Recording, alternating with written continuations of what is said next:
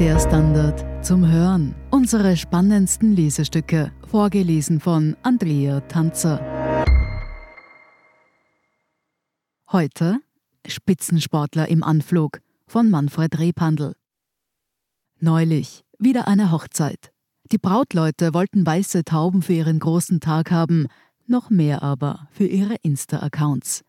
Der gebuchte Züchter ließ die Tauben also hoch und die Gäste fotografierten gegen den blauen Himmel. Während die Fotos abgeloadet wurden, machten die Tauben, was sie immer machen. Sie flogen zurück in Richtung ihres Schlags. In einer Zeitung stand dann, Brieftaube kam erst am nächsten Tag nach Hause.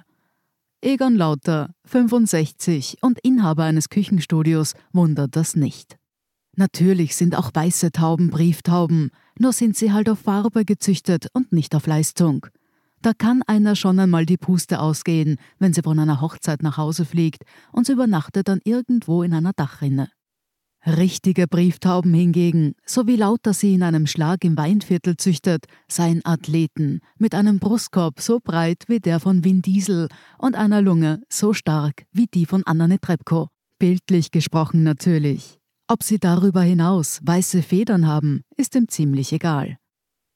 Herr Lauter ist erster Obmann im Vorstand der Vereinigten Brieftaubenreisevereinigungen Wien, Niederösterreich und Burgenland. Seine hat ihren Sitz in Bad Pirawat im Weinviertel, wo er in einem schmucken Haus lebt, hinter dem seine Taubenschläge stehen. Im Vorstand schnapsen sie das Flugprogramm für die jeweilige Saison aus, die circa von Mai bis August dauert immer 13 Wochenenden mit Abholen der Tauben am Freitag und Hochlass am Samstag. Insgesamt, sagt er, seien es vielleicht noch 50 Schläger, die in dieser Vereinigung aktiv am Reisegeschehen teilnehmen. In Wien 10, fünf nördlich der Donau, fünf südlich davon. Der erste Hochlassort der Saison ist meist in Amstetten, 109 Kilometer von Wien entfernt. Der 13. Wettflug startet, nachdem sich die Entfernungen kontinuierlich gesteigert haben, in Montabaur im Westerwaldkreis in Rheinland-Pfalz und liegt 666 Kilometer von Wien entfernt. Brieftauben sind eine Taubenrasse, die sich durch ihr ausgeprägtes Orientierungs- und Heimfindevermögen auszeichnet. Dabei sollen sie visuelle Ansatzpunkte nutzen, bzw. das Magnetfeld der Erde. Vor Erfindung der Telegrafie und Telefonie konnte man nur mit ihnen eine Nachricht schneller übermitteln als mit einem Boten. Der Sieg in der Schlacht von Waterloo wurde der britischen Regierung mittels Brieftaube übermittelt. In den Grabenkriegen des Ersten Weltkrieges waren sie unentbehrlich.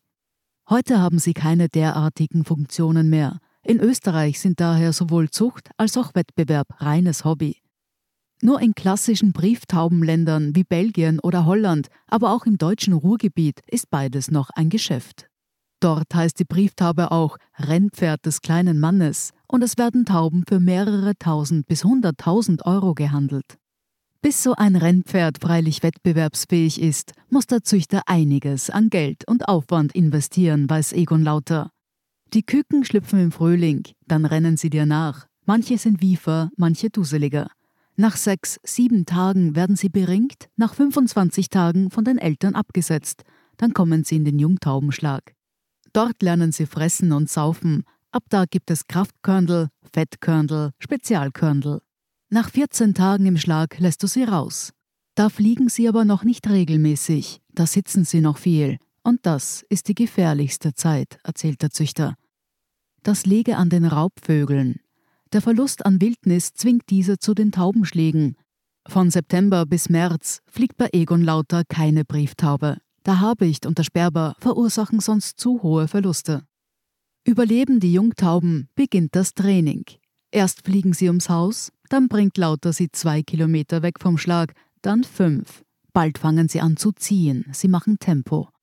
Sie prägen sich die Umgebung ein und kommen ohne Zögern zurück, drehen keine Ehrenrunde, fliegen einfach hinein in den Schlag. Eine Brieftaube fliegt entweder oder sie ist im Schlag. Zurzeit hat er ca. 100 Jungtauben. Im August fangen deren Flüge an. Bis dahin müssen sie trainiert sein. Sechs Wettflugtage sind zu absolvieren. Die größte Distanz ab Regensburg. Das sind 315 Kilometer zurück nach Wien. Es gibt Züchter, die halten ihre Jungtauben im Sommer zwölf Stunden in der Dunkelheit, um das Mausern hinauszuzögern. Eine Taube ohne Federn fliegt nämlich nicht gut. Im Gegenteil, dann kann ein Regentopfen sie sogar blutig schlagen. Je mehr du sie trainierst, desto sicherer werden sie, sagt Lauter. Nach ein, zwei Jahren weiß die Taube genau. Jetzt geht's zum Wettflug. Sie liegt in der Kiste und rührt kein Ohrwascherl, wenn der Chauffeur sie im Kabinenexpress am Freitag abholt. Sechs davor kann eine gute Motivation sein. Egon Lauter spannt Mandel und Weiberl am Freitag zusammen. Sie busseln sich dann trennt er sie. Beim Heimflug soll die Erinnerung an das Erlebte, die Vorfreude auf eine Wiederholung, sie zur Höchstleistung treiben. Am Hochlassort ist der Flugleiter verantwortlich für den Start. Er öffnet die Rollos an den Kabis, dann schießen 3000 Brieftauben hinaus wie bei einer Explosion. Der Flugleiter ist mit dem Wetterradar in Verbindung, weiß über Sonneneruptionen und Erdbeben Bescheid. Bestes Taubenflugwetter, sagt Lauter, ist Windstille bis leichter Rückenwind.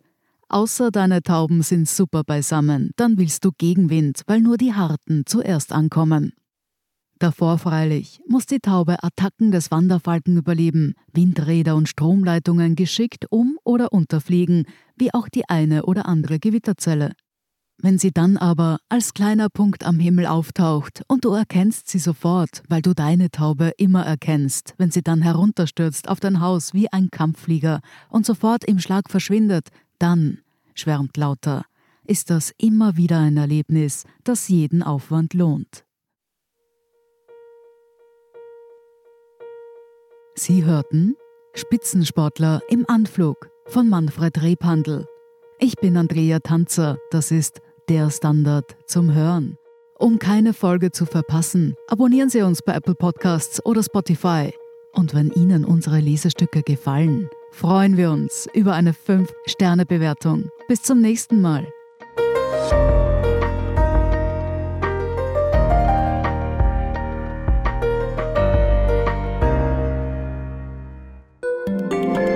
Eine kleine Wohnung im Zentrum, das wär's.